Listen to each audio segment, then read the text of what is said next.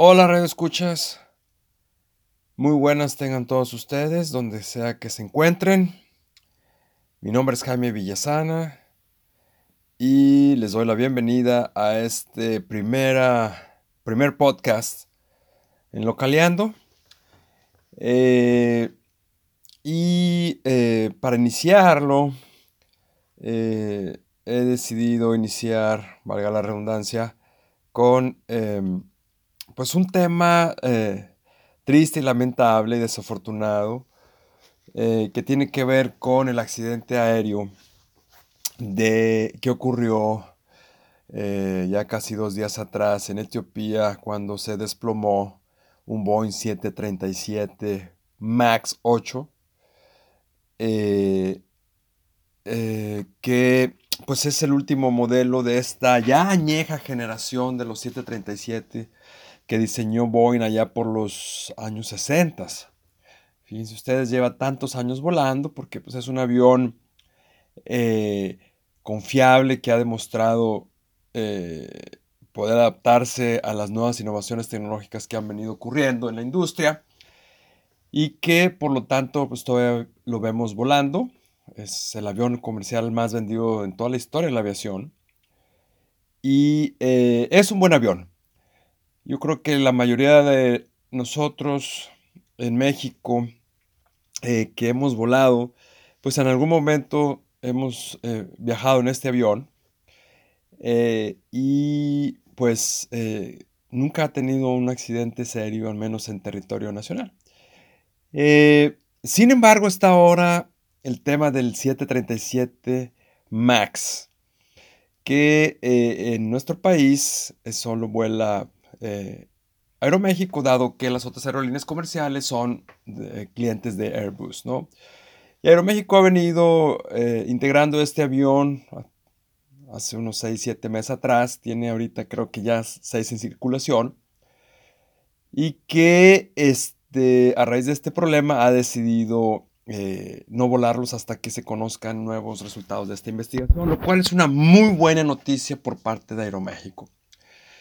Eh, después del accidente que tuvo en Durango el año pasado, Aeroméxico no podía eh, arriesgarse a experimentar cualquier otro tipo de problema de seguridad o de emergencia en sus aviones. Por lo tanto, esta es una muy buena decisión. El Boeing 737 MAX es, es, hermoso.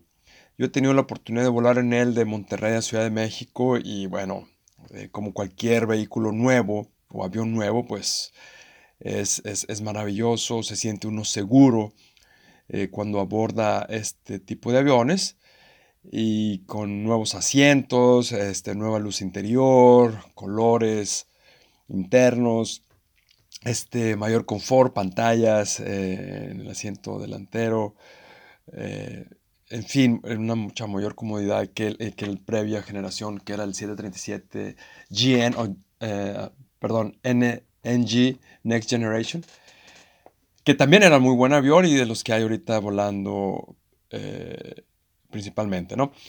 Bueno, entonces regresando a este caso, pero ¿por qué se está cayendo o por qué se cayó este segundo avión? Bueno, obviamente es muy pronto para poder sacar conclusiones. Ahorita eh, todo, muchas teorías, o más bien la mayoría de los expertos eh, analizan o cuestionan la inclusión de un sistema que se llama, que en, eh, inglés eh, tiene por nombre eh, Maneuvering Characteristics Augmentation System, MCAS por su acrónimo en inglés.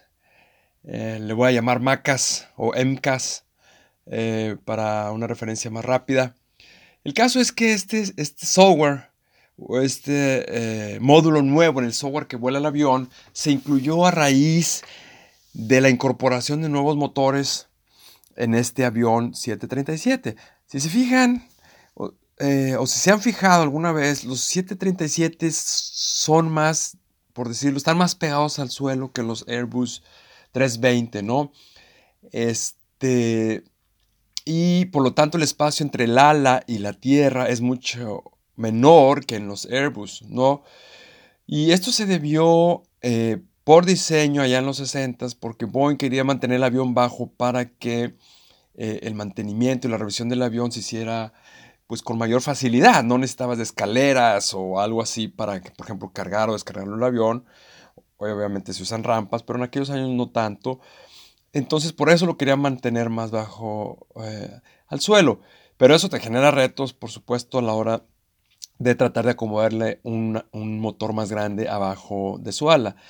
En este sentido, Boeing lo que hizo es que para tener un mayor espacio, eh, las turbinas que son de mayor circunferencia las puso un poco más adelante del ala. ¿Ok? Pero hacer este ajuste tiene implicaciones eh, en aerodinámica principalmente, ¿verdad? Y son temas mayores en un avión. si la aerodinámica, no es la correcta, no es balanceada, pues el avión simplemente va a tener problemas para volar. Entonces, al incorporar este tipo de turbinas de mayor envergadura, mayor diámetro, eh, pues se generan nuevos flujos de aire por abajo y por arriba de las alas que en en determinadas fases del el vuelo, principalmente el despegue, iba a generar ciertas circunstancias, ¿no?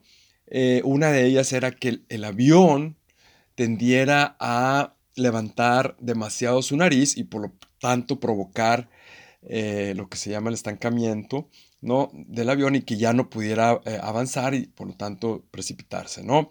Caer debido a que no hay aire fluyendo debajo de sus alas, lo cual hace que se sostenga el avión.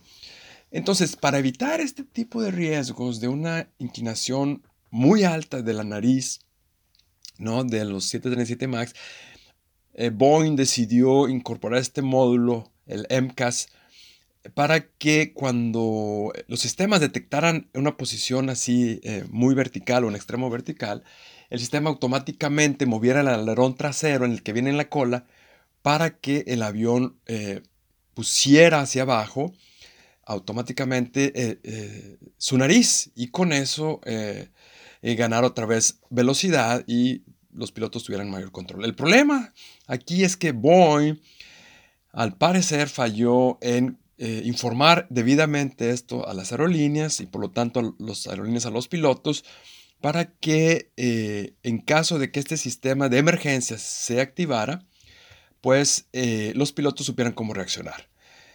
Ahorita los primeros informes dicen que en el caso de Lion Air, este, que se estrelló hace 4 o 5 meses, los pilotos no sabían y por lo tanto al acontecer esta emergencia, eh, pues no supieron cómo reaccionar, estaban, eh, digamos que, luchando contra el sistema.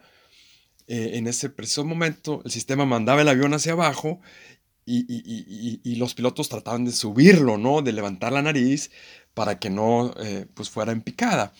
Y lamentablemente en esa lucha por el control del avión, eh, pues eh, hubo un desenlace fatal, ¿no?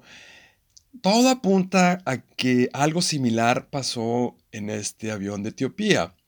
En las redes sociales, eh, una empresa que analiza los vuelos ya reveló eh, cómo los datos sobre el despegue de este avión y los patrones son muy similares en cuanto que iba ganando altura, mayor velocidad, pero luego cae, vuelve a subir y se nota un patrón anormal ahí en el, en el ascenso del avión, ¿no? Muy similar al Lion Air.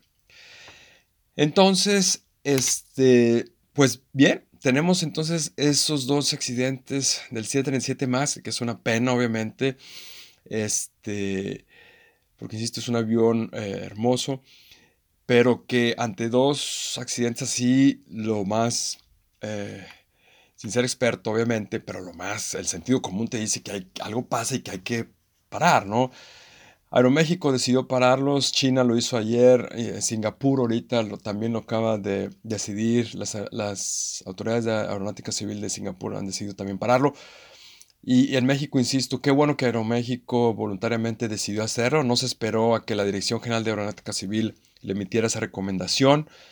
Eh, eh, entonces, pues vaya problema y lío que tiene Boeing eh, en estos momentos precisamente por eh, porque es un avión de mayor venta, ¿no? Representa un alto porcentaje de sus ventas.